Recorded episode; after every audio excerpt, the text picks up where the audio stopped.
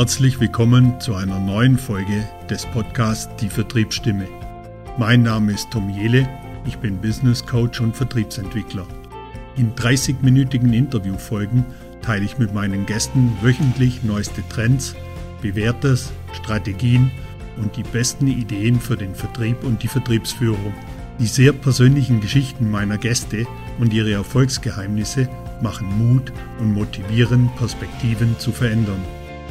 Wenn du mit deinem Vertrieb auf das nächste Level willst und zu wenig Zeit hast, alles selbst auszuprobieren, dann ist dieser Podcast genau das Richtige für dich.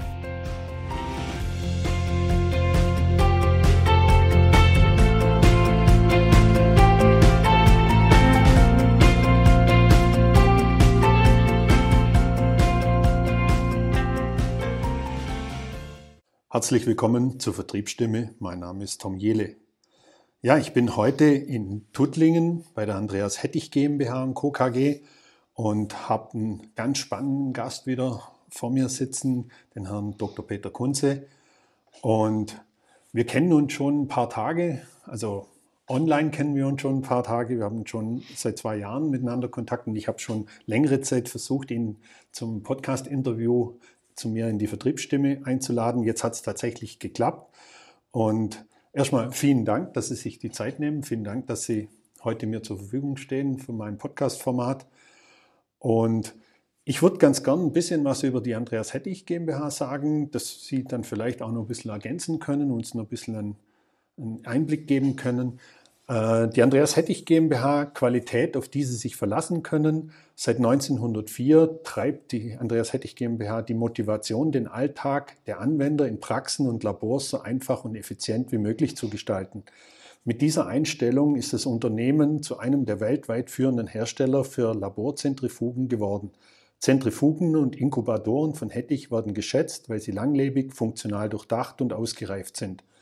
Bei robotischen Zentrifugen ist die Andreas Hettich GmbH Weltmarktführer. Mittlerweile hat es die Handelsblatt Media Group die Firma Hettich als einen der Weltmarktführer 2022 gelistet. Ja, und mein Gesprächspartner, Herr Dr. Kunze, ich habe über Sie einen Satz gefunden oder ein paar Worte gefunden, die, die mich begeistert haben, die mir gefallen haben und die möchte ich eigentlich so als Einstieg haben in Ihrem Profil steht, Vertrauen, Ehrlichkeit und Zuversicht ist das, woran Sie glauben. Finde ich ein super Satz und nochmal herzlich willkommen. Ganz herzlichen Dank. Freut mich auch, dass wir jetzt zusammengekommen sind. Pandemiebedingt immer nur online ist nicht wirklich Vertrieb. Ne? Letzten Endes äh, müssen Menschen dann zusammenkommen. Das geht ja nun auch immer besser wieder. Die, ich fange hinten an, das war sehr schön, mein Mantra, äh, Vertrauen, Ehrlichkeit und Zuversicht, das ist es tatsächlich. Die, ich finde, dass einfach Vertrauen im Miteinander in der Führung ein ganz wichtiges Element ist. Wenn ich äh, mit neuen Menschen zu tun habe, dann sage ich auch immer, dass ich grundsätzlich erstmal Vertrauensvorschuss gebe. Ähm, der dann bitte auch nicht enttäuscht werden soll. Das wird er in der Regel auch nicht. Aber das ist einfach mal eine grundsätzlich gute Grundlage, denn ich habe auch die Erfahrung gemacht, dass ähm, Kollegen, Mitarbeiter immer das Gute wollen. Wenn es schief geht, liegt es meistens an der Führungskraft, die nicht vernünftig kommuniziert hat und nicht alle Informationen geteilt hat. Die Ehrlichkeit zielt auch ganz besonders äh, im Miteinander und im täglichen Vertriebsgeschäft, aber auch in anderen Bereichen natürlich in die Richtung ähm, der Fehlerkultur, dass wenn man auch, man macht nicht alles immer richtig. Man ist hinterher auch immer schlauer, dass man damit, dass man das offen kommuniziert, damit man daraus lernen kann, den Fehler nicht nochmal macht. Und das meine ich mit, mit Ehrlichkeit. Die muss natürlich gebettet sein in Vertrauen, denn äh, wenn man weiß, dass einem dann gleich auf die Finger gehauen wird, dann ist das eine ganz schlechte Grundlage. Und die Zuversicht ist äh, generell im Vertrieb nie schädlich, denn so schlimm wie man denkt, kommt es ohnehin nicht. Und äh, Zuversicht, ich will jetzt gar nicht mal sagen Prinzip Hoffnung, aber zuversichtlich sein, dass, dass die Dinge funktionieren, das ist das, was einen ja dann letzten Endes antreibt. Wenn man die Dinge mal pessimistisch betrachtet, dann geht so viel Energie verloren, das macht keinen Sinn. Mhm. Das sind deshalb die drei Elemente. Mhm. Sie hatten äh, sehr schön das Unternehmen Hettich anmoderiert, äh, im Markt eigentlich als Hettich Zentrifugen meist bekannt. Nicht zu verwechseln mit dem großen, ich glaube, Beschlägehersteller, Möbelbeschläge aus, aus dem Norden Deutschlands. Ähm, wir sind Familienunternehmen, natürlich dann auch geprägt durch das, was so ein schwäbisches Familienunternehmen ausmacht. Ähm, die Klar, ein Familienunternehmen hat auch immer ein bisschen Folklore. Das ist der Unterschied zu einem, zu einem großen Konzern, den ich auch schon kennenlernen durfte, aber bietet natürlich eine ganz andere Struktur und Vertrauensbasis, muss ich ganz klar sagen. Die, das, was uns antreibt, Sie hatten schon von der Weltmarktführerschaft gesprochen, die, die größte Kundenklientel ist im Bereich der Kliniken, der Diagnostik. Blut wird nach der Probennahme immer zentrifugiert, um es in zelluläre Bestandteile und Plasma aufzuteilen. In den meisten Fällen erfolgt dann aus dem Plasma die Diagnostik. Natürlich gibt es auch Blutbilder, wo Zellen aufgetrennt werden und so weiter. Da wird natürlich vorher nicht zentrifugiert, aber das ist so das gängigste. Dann sind wir noch im Bereich der Transfusionsmedizin. Und mit den Inkubatoren ist es so, dass das zum Beispiel jetzt auch für mikrobiologische Untersuchungen ist, aber auch einfach Probenlagerung, solche Dinge. Die eine Triebkraft, die dahinter steckt, die mich fasziniert und ich muss das häufig auch hervorheben.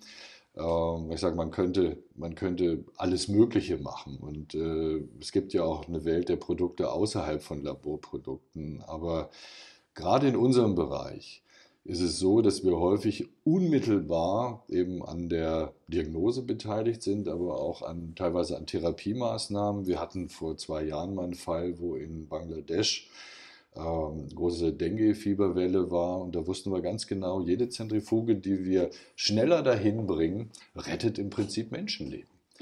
Und das finde ich klasse. Das muss ich sagen, statt irgendwelche Schlüsselanhänger oder Handyhüllen zu machen, die vielleicht auch Faszination auslösen, mhm.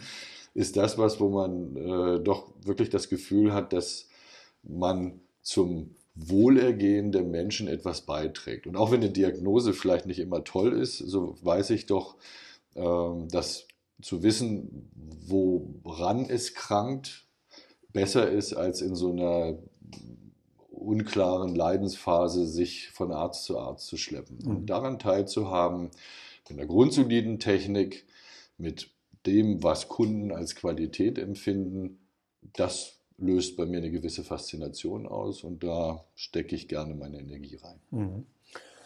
Jetzt haben Sie vorher, ich habe mir das so äh, notiert hier, Sie haben vorher gesagt, Fehlerkultur ist für Sie ein wichtiges Thema.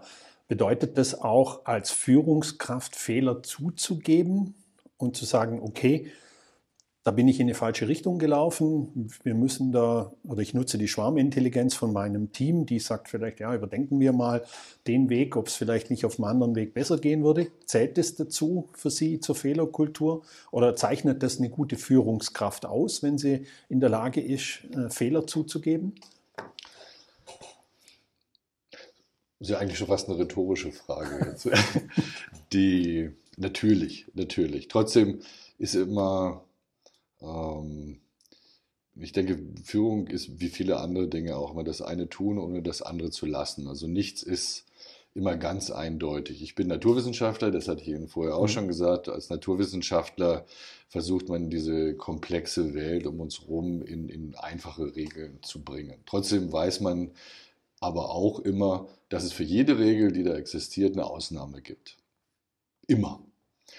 Und ich denke, dass, wie Sie schon impliziert haben, Fehlerkultur ist wichtig, eine offene Fehlerkultur. Wir hatten vorhin das mit der Ehrlichkeit. Das heißt also, wenn jemand äh, festgestellt hat, dass er irgendwas vergessen hat, dass da was nicht richtig gelaufen ist, dass vielleicht sogar was katastrophal gelaufen ist, dann ist es wichtig, denjenigen nicht abzustrafen, sondern daraus eben dann die Lehren zu ziehen und äh, im Prinzip die anderen auch zu befeuern, dass sie merken, Mensch, guck mal, da wird einem nicht der Kopf abgerissen. Nichts ist schlimmer als so diese äh, antiken Führungsmodelle finde ich immer, wo äh, dann eben jemand vor versammelter Mannschaft der Kopf abgerissen wird, weil irgendwas schiefgelaufen ist. Denn dann wird das nächste Mal jemand zusehen, dass er seinen Fehler unter den Teppich kehrt. Mhm.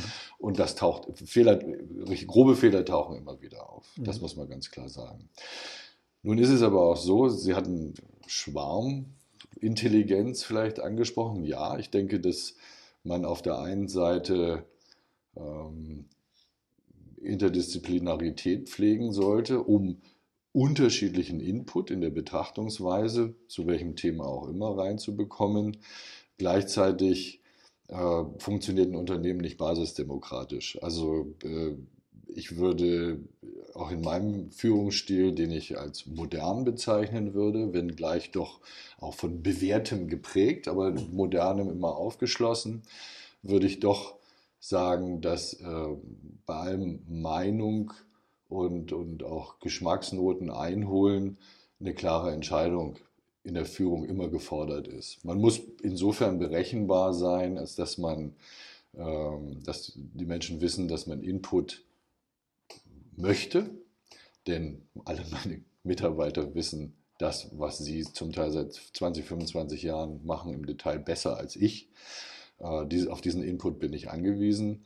Aber wenn eine Entscheidung getroffen wird, dann äh, erfolgt das in der Regel nicht basisdemokratisch, sondern dann muss man einfach eine Ansage machen. Mhm.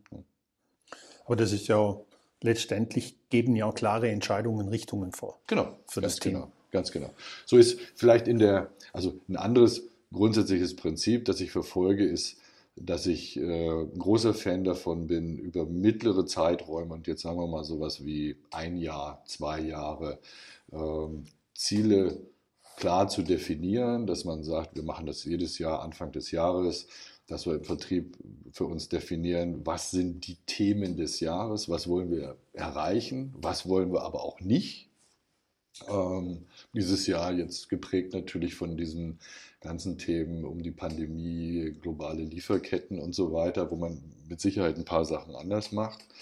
Ähm, dass man aber dann klar ausgibt, wo man das Jahr hin möchte. Und wir haben natürlich übergeordnete Ziele. Ginge, geht es um Niederlassungen, Markterschließungen, wo man sagt, in der und der Weltregion, da wollen wir einfach stärker auftreten. Da müssen wir gucken, dass wir ein Netzwerk etablieren. Das sind Sachen, die wir dann sieht dieser sprichwörtliche Leuchtturm irgendwo in der Landschaft stehen und dann kann der eine oder andere auch schon mal temporär rechts, links abbiegen. Aber der Leuchtturm steht da. Also im Zweifelsfall sollte man sagen, Richtung, Regel, da geht's lang. Mhm. Das ist so ein anderes grundsätzliches Prinzip. Ob man das jetzt mit einer, immer hinkriegt mit einer großen unternehmensweiten Strategie, die ja in Großunternehmen ständig auch forciert wird. Im Mittelstand ist meine Erfahrung so, dass häufig das nicht so explizit existiert. Dort wird stärker mit Werten eigentlich gearbeitet. Ähm, dann muss man das trotzdem in seinem Mikrokosmos hinkriegen. Also ein mhm. Vertrieb ohne eine Strategie und eine Richtung, die jeder Einzelne kennt, funktioniert nicht. Davon bin ich überzeugt. Mhm. Da, das, da, da, sind wir völlig d'accord. Ich denke auch, dass ein Vertrieb ohne Strategie, ohne Konzeption, ohne Prozesse definiert sehr schwierig ist umzusetzen, wenn nicht sogar unmöglich, weil dann rennen wirklich alle links und rechts mhm. an diesem besagten Leuchtturm vorbei. Und es muss, ich, ich spreche auch immer ganz gern von Leitplanken. Mhm, ich sage genau. immer so, man muss so gewisse Leitplanken vorgeben. Also so habe ich meine Führungsrolle gelebt als Vertriebsleiter damals oder in den Jobs als Vertriebsleiter, dass ich eine gewisse Leitplanken vorgegeben habe, aber in den Leitplanken konnten sich die genau. Menschen natürlich auch dann bewegen entsprechend. Genau. Aber so eine gewisse Richtung wird natürlich vorgegeben. Jetzt, Sie, Sie haben ganz viel Erfahrung in der Führung, in der Führung von Menschen, in, in, in Führungspositionen und immer sehr vertriebsorientiert, diese Positionen, wenn ich mir Ihren Werdegang mal so angeschaut habe. Ähm, wenn Sie jetzt, wenn Ihnen jetzt alle Verkäufer dieser Welt zuhören würden, und ich weiß, Sie haben ein sehr junges Team jetzt hier äh, bei Hettich auch, was würden Sie ihnen mitgeben wollen? Ich muss in, in, einem Punkt korrigieren. Ja, ich bin mittlerweile schon auch sehr, sehr lange vertriebsnah, beziehungsweise im Vertrieb, ähm, bin aber aus eigentlich einer ganz anderen Motivation mal gestartet und wirklich sehr applikationsorientiert, aber auch als Produktmanager dann eine ganze Weile. Ähm, ich habe mich fast immer so ein bisschen vom Vertrieb und der hohen Transparenz, der man dort ausgesetzt ist. Ne? Weil es ist ja nichts, nichts transparenter als, wie sind denn die Zahlen? Ja. Ähm, dem habe ich mich eigentlich immer so ein bisschen verschlossen. Das fand ich nicht, fand ich nicht reizvoll, fand ich fast ein bisschen beängstigend, sage ich mhm. ganz ehrlich. Äh, bin aber dann fast in den Vertrieb reingerutscht, weil ich äh, in der Auslandstätigkeit als Produktmanager dann in einer Vertriebsorganisation, damals Nordamerika, sozusagen äh, Büroraum hatte und äh, mit den Produkten, damals ging es um Reagenzien, äh, einfach von diesem grünen Tisch sozusagen wegkam und den Leuten dort beweisen musste, dass, äh, dass das erfolgreiche Produkte sind, dass man die verkaufen kann. Und das funktionierte sehr, sehr gut. Da bin ich dort mit äh, sehr erfahrenen Verkäufern im Feld gewesen und äh, dieser Team, dieses Teamplay, das hat sich sehr ausgezahlt. Wir haben die Ziele damals innerhalb eines Jahres weit übertroffen. Und das ist so dieses Blut, das man dann mal geleckt hat. Ich kam dann zurück nach Deutschland, wiederum eigentlich in so eine Mittelmanagement, Marketing, Produktmanagement-Rolle und merkte sofort, da fehlt mir was. Und das war der Vertriebspart. Das war eigentlich dieses, ich will nicht sagen schnelllebige, aber es gibt trotzdem, glaube ich, in dem Unternehmen kaum einen Bereich, wo man so schnell Feedback zu seinem Handeln kriegt wie im Vertrieb. Und das hat mir sehr gefallen. Und da bin ich bei geblieben. Das äh, in Kombination mit der von Ihnen angesprochenen Führung hat sich das als etwas herausgestellt, was mich einfach immer sehr fasziniert hat, weil ich auch gemerkt habe, dass ich äh, die Kreativität, von der ich glaube, dass ich eine ganze Menge habe, äh, dass ich die da am besten ausleben kann. Wir hatten im mhm. Vorgespräch ja schon dieses sich situativ einstellen auf, auf, auf Menschen im Verkaufsgespräch. Äh, das ist etwas, was ich durchaus auch in Kreativität übersetzen würde. Mhm. Jetzt kommen wir zur Frage. Ist schon beängstigend, wenn man sich jetzt vorstellt, dass man vielleicht in irgendeinem so amerikanischen Kongress hinterstehen würde vor Tausenden von Vertrieblern und dann gesagt wird, was möchtest du denen jetzt mitgeben?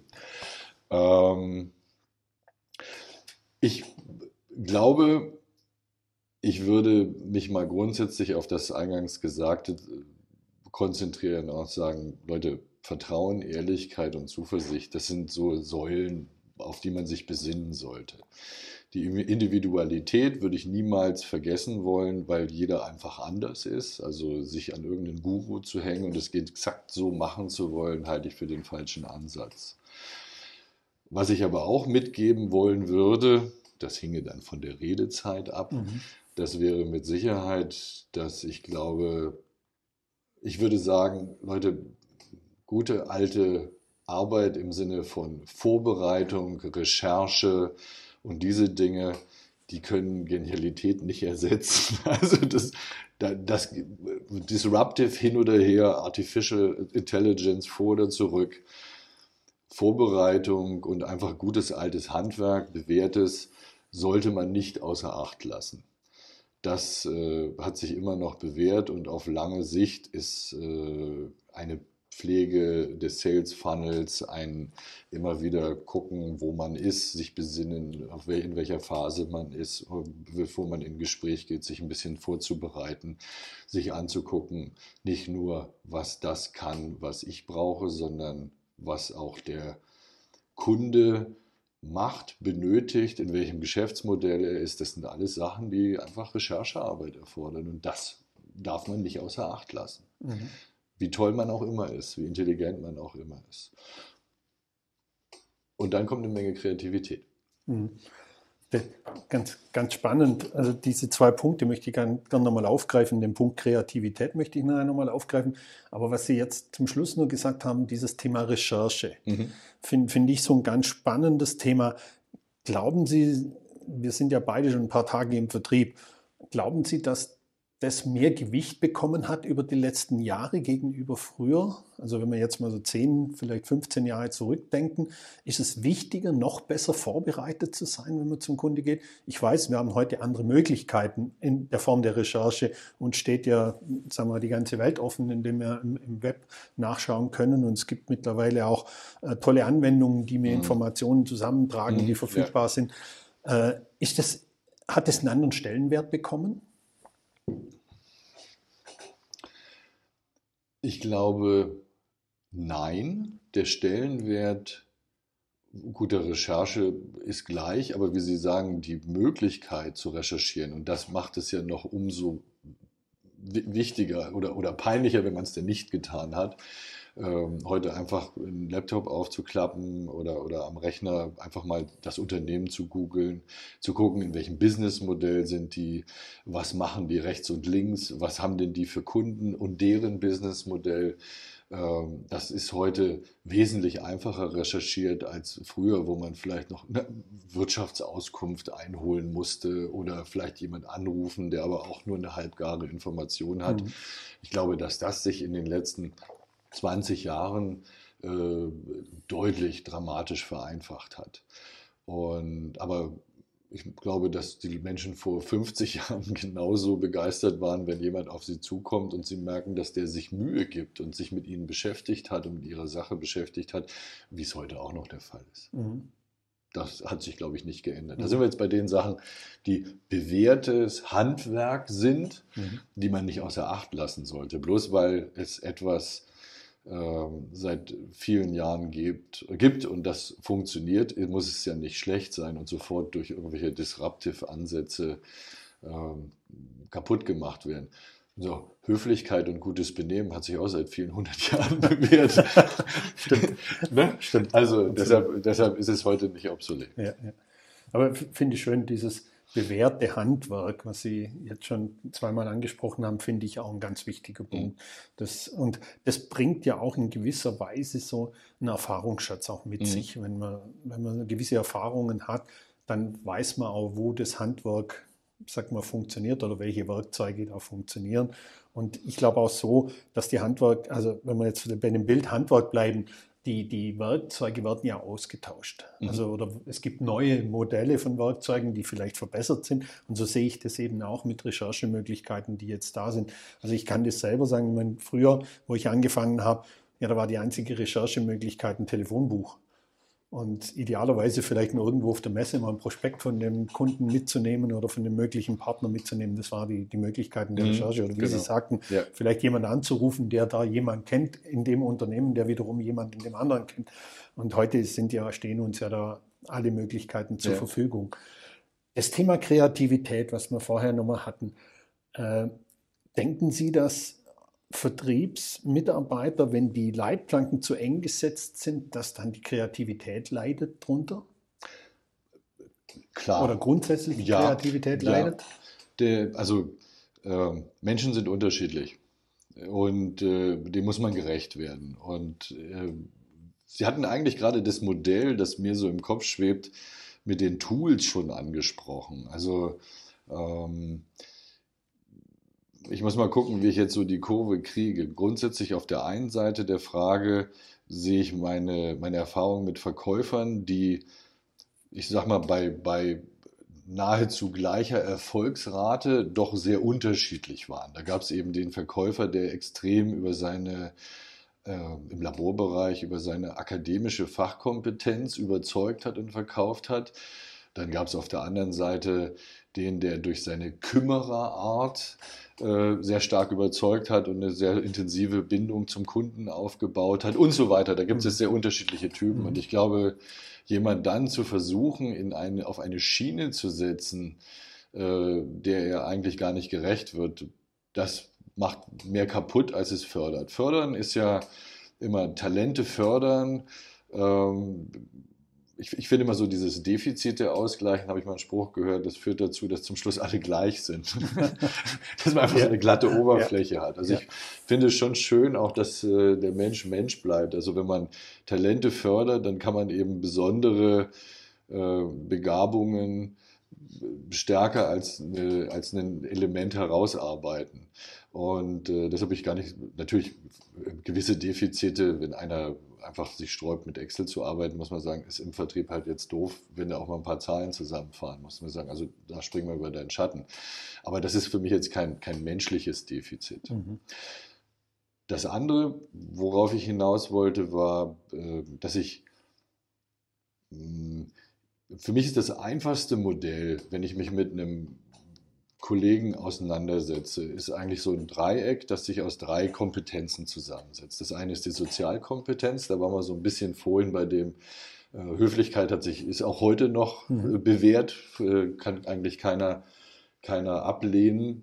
Ähm, Sozialkompetenz muss natürlich für den Verkäufer auch grundsätzlich dabei sein und muss jeder mitbringen. Das ist etwas, was einem häufig so in die Wiege gelegt ist und das ist ja auch das, was man beim Kennenlernen dann sehr schnell merkt. Die Fachkompetenz ist das, was ähm, mit Sicherheit jetzt auch in der Erfahrungsschiene eine ganz klare Rolle spielt. Wir vorhin gesagt haben, ähm, dass ich ein Geschäftsmodell eines Kunden, wenn ich das schon selber auch erlebt und gelebt habe, dann habe ich dann natürlich eine größere Fachkompetenz als jemand, der vielleicht mal vorher auf Wikipedia noch schnell liest, was in der Diagnostik eigentlich Preis pro Befund bedeutet. Oder so. Mhm. Und also diese Fachkompetenz und auch ähm, die vielleicht selber schon mal in einer solchen Rolle gearbeitet habe. Ich komme aus dem Labor, habe also tatsächlich schon mal selber die, die Rolle eines Kunden, zumindest in einem akademischen Labors gehabt.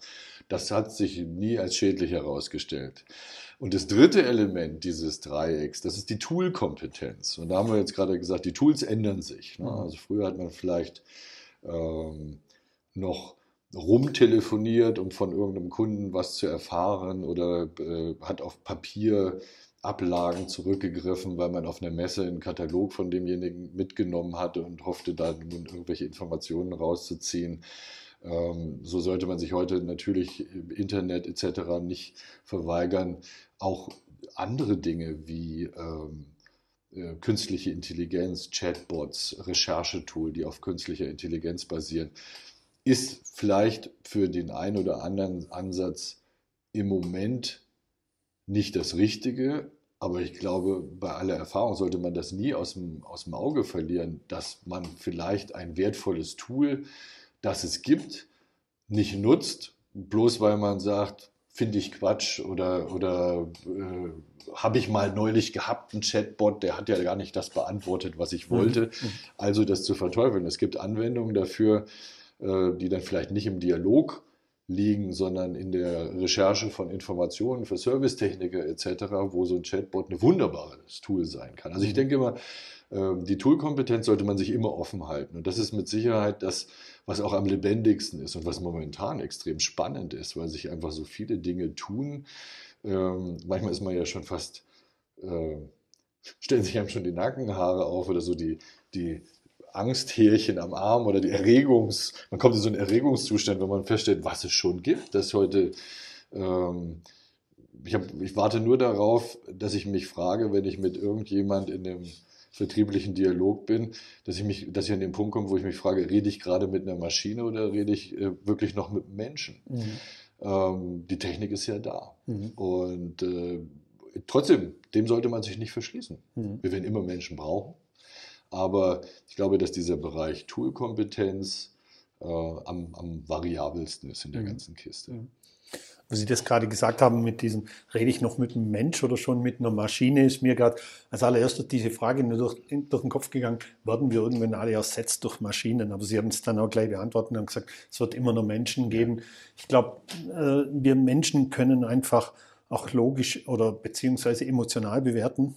Eine Maschine rechnet rein logisch durch, einen Algorithmus und gibt eine Antwort drauf und wir können halt Gefühle, Empathie und so weiter mit einbringen und durch das das Ganze menschlich machen, um es ja. einfach mal abzukürzen. Wobei gerade im, äh, hat, ich habe gerade neulich mir mal wieder so einen Pitch angehört, wo tatsächlich die Mails von Kunden also die Situation, würde ich mal sagen, ist so klassischer Innendienst, wo sich auch Kunden melden und dann sagen, verdammt nochmal, wo ist denn eigentlich meine Lieferung?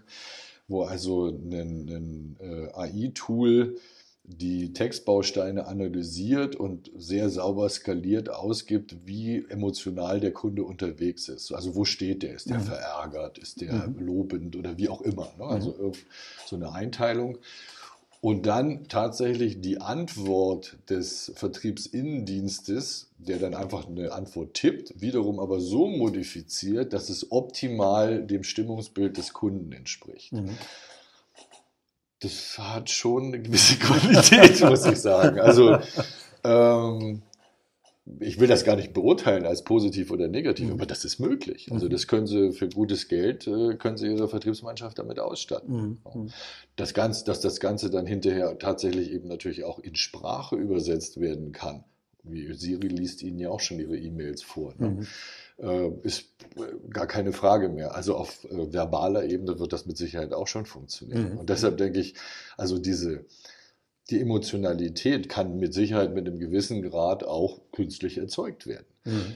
Trotzdem äh, ist alles, was da zumindest nach meinem Verständnis, vielleicht kannst, weiß das der eine oder andere schon besser, aber ich glaube einfach, dass das, was wir vorhin als Erfahrung bezeichnet haben und diese extreme Komplexität der Welt, das muss ja alles programmiert werden. Mhm. Also ich glaube, das geht noch nicht in, diese, in diesem Umfang. Mhm. Das geht mhm. mit Sicherheit beeindruckend schon oder beängstigend vielleicht auch, aber noch nicht in diesem Umfang. Und ich glaube, dass das, was, was uns als Mensch ausmacht, manche Elemente auch wie Kreativität. Man kann ja heute, wenn man genügend alte Meister in irgendeinen Computer reinfüttert, dann malt der ihnen auch ein Bild, was mhm. aussieht wie ein alter Meister. Mhm. Aber ähm, ich glaube, dass menschliche Kreativität dem immer noch überlegen ist. Und deshalb mhm. wird es einfach an äh, Rollen, über die wir jetzt hier reden, äh, den Menschen immer brauchen. Mhm. Da mache ich mir keine Sorgen. Wenn wir jetzt noch so ein bisschen in eine andere Richtung noch gehen, wenn, wir hatten vorher mal so in der Vor im Vorgespräch mal eine der sehr bekannten Persönlichkeiten, die im Moment äh, sehr bekannt sind, den, den Elon Musk hat noch mal kurz mhm. äh, gestreift. Gibt es in Ihrem Leben Vorbilder oder Menschen, die Sie inspirieren? Tatsächlich. Ich sage mal so, wenn ich, wenn ich mit jemandem zu tun habe, der von irgendwas Fan ist, und wir reden jetzt mal von Fußball, von Musik, dann äh, darüber hatte ich schon vor einer ganzen Weile mal nachgedacht und festgestellt, ich war eigentlich nie Fan im Sinne dieser Bedingungslosigkeit und Faszination, wenngleich man natürlich äh, als Jugendlicher äh, Musikgruppen bevorzugt hört und, und da alles tun würde, um auf die Konzerte zu gehen mhm. und so weiter. Aber mhm. ich glaube, Fan in dieser bedingungslosen Hingabe bin ich nie gewesen. Mhm.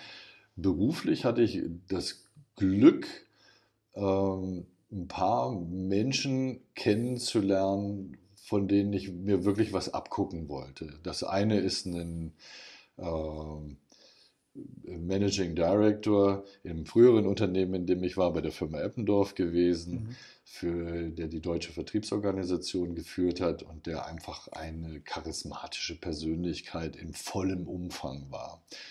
Der so das, was man immer äh, wovon man mitunter redet, dass jemand einen Raum betritt und der, der füllt einfach auch mit seiner Präsenz dann mhm. den Raum. Und das durfte ich kennenlernen und äh, durfte mit dem Menschen einige Jahre arbeiten und äh, da kann man sich was abgucken. Mhm.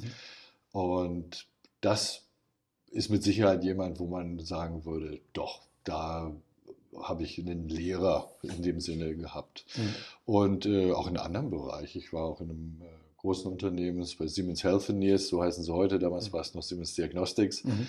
ähm, wo ich den CEO für unser deutsches Cluster hatte, der ein begnadeter Kommunikator war und der auch mir eigentlich sehr gut vorgeführt hat, dass Kommunikation unglaublich anstrengend ist und es auch, wenn du es noch so perfekt machst, irgendwo immer einen Mömmler gibt, der dann sagt, hm, ich habe nie, nicht alles gehört oder mhm. hat er es geschrieben, aber ich hätte es gern persönlich gekriegt oder wie auch immer. Aber diese, diese Wichtigkeit in, in Führungsrollen, gerade wenn man jetzt nicht von einer 1 zu 1 Beziehung redet, sondern wenn man über verschiedene Hierarchieebenen äh, führt, dass dann, welche unglaubliche Bedeutung dann Führung hat und wie viel Energie und Sorgfalt man da reinsetzen muss, um die richtigen zur richtigen Zeit über das Entscheidende zu informieren. Und das, muss ich sagen, hat mich beeindruckt. Mhm. Das kriege ich in dieser Gründlichkeit nicht immer hin, aber ich muss schon sagen, das ist ein Maßstab, den ich mitgenommen habe, wo ich gesagt habe, das würde ich eigentlich gerne auch so tun. Mhm. Das sind wirklich auch so die zwei ähm, ja, Benchmarks, die ich in meiner Karriere kennengelernt habe, wo ich gesagt habe, das sind Persönlichkeiten, die mich beeindruckt haben, zu denen ich heute auch noch in Kontakt stehe, ähm, mit denen ich freundschaftlich verbunden bin und die mich einfach tief beeindruckt haben finde find ich ganz interessant, wo Sie das jetzt gerade so erzählt haben, äh, den Maßstab mitgenommen. Ich hatte auch als, als junger Vertriebsmitarbeiter hatte ich einen Chef und ich hatte, wir hatten uns in Ulm verabredet. Er kam aus München und ich kam vom Bodensee. Wir hatten uns in der Mitte in Ulm verabredet, weil wir in Stuttgart, glaube ich, einen Termin hatten. Und ich war drei Minuten zu spät. Mhm. Und er saß dann oder stand vorm Auto und ich bin hergefahren und äh, das Erste, was er mir gesagt hat, und das hat sich wirklich bei mir in meinen E-Prom eingebrannt, ich hasse es, zu spät zu kommen und ich hasse es zu warten. Mhm. Und jetzt, und ich habe dann gesagt, okay, was soll ich anders machen? Dann hat er gesagt, fünf Minuten zu früh sein. Mhm. Und das hat sich bei mir wirklich reingebrannt. Ich versuche immer fünf oder zehn Minuten zu früh zum Termin zu sein. Auch heute bei Ihnen, ich war 20 Minuten zu früh. Äh, das hat sich so reingebrannt über die Jahre, das kriege ich auch nicht mehr aus dem Kopf raus. Das, ist ja. wirklich, das hat mich auch so geprägt. Also diese Maßnahme hat mich sehr geprägt, die mir da er damals mit auf den Weg gegeben hat. Falls die, er zuhört. Die Prägung ist mir bisher abgegangen. also falls er zuhört, ich mag den Namen jetzt nicht nennen, ja. vielen Dank nochmal. Ja, dann komme ich zu meiner Abschlussfrage, die ich jedem meiner Gäste stelle. Was war Ihr schönster Tag in Ihrem Berufsleben? Und auch bei Ihnen natürlich die Einschränkung, es muss kein Tag sein, es kann eine Situation gewesen sein oder ein Zeitraum oder was, was ist Ihnen so spontan, was fällt Ihnen spontan da ein? Ich könnte das so nicht beantworten, weil ich, ähm, also es gäbe mit Sicherheit äh, damals in der Zeit, als ich in den USA war, wo wir einfach mit diesen Reagenzien, von denen ich sprach, einen, einen unfassbar großen Deal abgeschlossen haben und dann zelebriert wurde und man der König war, weil, mhm. weil, mhm. weil man ja als Herz für dieses Produkt stand. Das sind mit Sicherheit Momente, die, an die man immer noch sich erinnert und gerne zurückdenkt oder wie man einfach mit äh, Kollegen zusammen in, den, in, den, in einem bestimmten Projekt regelrecht in so einen Flow gekommen ist und einfach was Tolles aus dem, aus dem Boden gestampft hat. Solche Erinnerungen gibt es, aber das hat sich ähm, im Laufe der Karriere tatsächlich stark verändert. Früher waren es Momente, wo man äh, so kurze Erfolgsmomente, die man dann in Form auch von einer Feier oder so irgendwie auskosten konnte. Aber ich habe eigentlich gemerkt, und es ist witzig, dass das sich heute gerade zufällig so passig ergibt. Ich habe gerade heute eine Nachricht gekriegt aus meiner früheren Organisation, wo jemand jetzt sein 20-jähriges Jubiläum feiert. Und das ist eine junge Kollegin gewesen, äh, in der Zeit, da war ich im Ausland und da gab es einen Kontakt in Australien, da wusste ich, dass in Australien, also es war, damals war ich in den USA und in Australien beim Kollegen wurde jemand gesucht und ich wurde angesprochen, ob ich nicht jemand wissen würde und ich hatte eigentlich dann jemand identifiziert in einer kleinen Applikationsabteilung in unserer nordamerikanischen Niederlassung. Und diese junge Dame ist dann nach Australien gegangen aufgrund meiner meines Talentscoutings, wenn ich mal so sagen mag, hat dort geheiratet, hat Familie, hat Kinder und feiert dort jetzt ihr 20-jähriges Jubiläum. Und das finde ich sehr berührend, mhm. dass man, früher war es so, dass man auf der einen Seite eine kommerzielle Fußspur vielleicht hinterlassen wollte, wo ich immer sagen muss, das ist so vergänglich. Ne? Zum ersten wird die Uhr wieder zurückgestellt und das neue Budget ist da und alle rennen wieder. Ähm, das andere, was mich sehr befriedigt hat, waren Produkte, die heute noch im Markt erfolgreich sind, für die man gekämpft hat, die man äh, eingeführt hat, wo man sagen kann, das war ich damals als Produktmanager. Ich mhm. habe das definiert, ich habe mit der Entwicklung gerungen und so weiter. Aber was wirklich nachhaltig bleibt, das ist eigentlich, dass man ähm, Menschen gefördert hat nach ihren Talenten und dass daraus menschliche Beziehungen, Netzwerke entstanden sind, die heute äh, noch auf Wertschätzung basieren. Mhm. Und das, wie dieses Beispiel, was ich gerade brachte von dieser jungen Dame, die mittlerweile auch mitten im Leben steht, wie gesagt, mit ihrer Familie, mehreren Kindern und erfolgreicher, sehr erfolgreicher ähm, Karriere dort in Australien. Äh, solche Sachen, da gibt es mehrere. Und das ist viel nachhaltiger und das gibt mir viel mehr und länger währende positive Momente eigentlich. Hm. Vielen Dank für, für, diese, für diese Einblicke auch. Ja, ich kann nur Danke sagen. Vielen Dank für das Gespräch. Es war super spannend. Wir könnten jetzt noch mal bestimmt eine Stunde weitersprechen. Wir sind schon über die 30 Minuten drüber. Wir machen Teil 2. Genau, wir machen einen Teil 2. Gerne. Ich nehme Sie da beim Wort. Ich jag Ihnen wieder hinterher, bis wir wieder einen Termin haben. Also mir hat es viel Spaß gemacht. Vielen Dank. Und ja, vielen Dank für das Gespräch, Herr Dr. Kunze. Sehr gerne. Mir hat es auch Spaß gemacht. Dankeschön. Danke.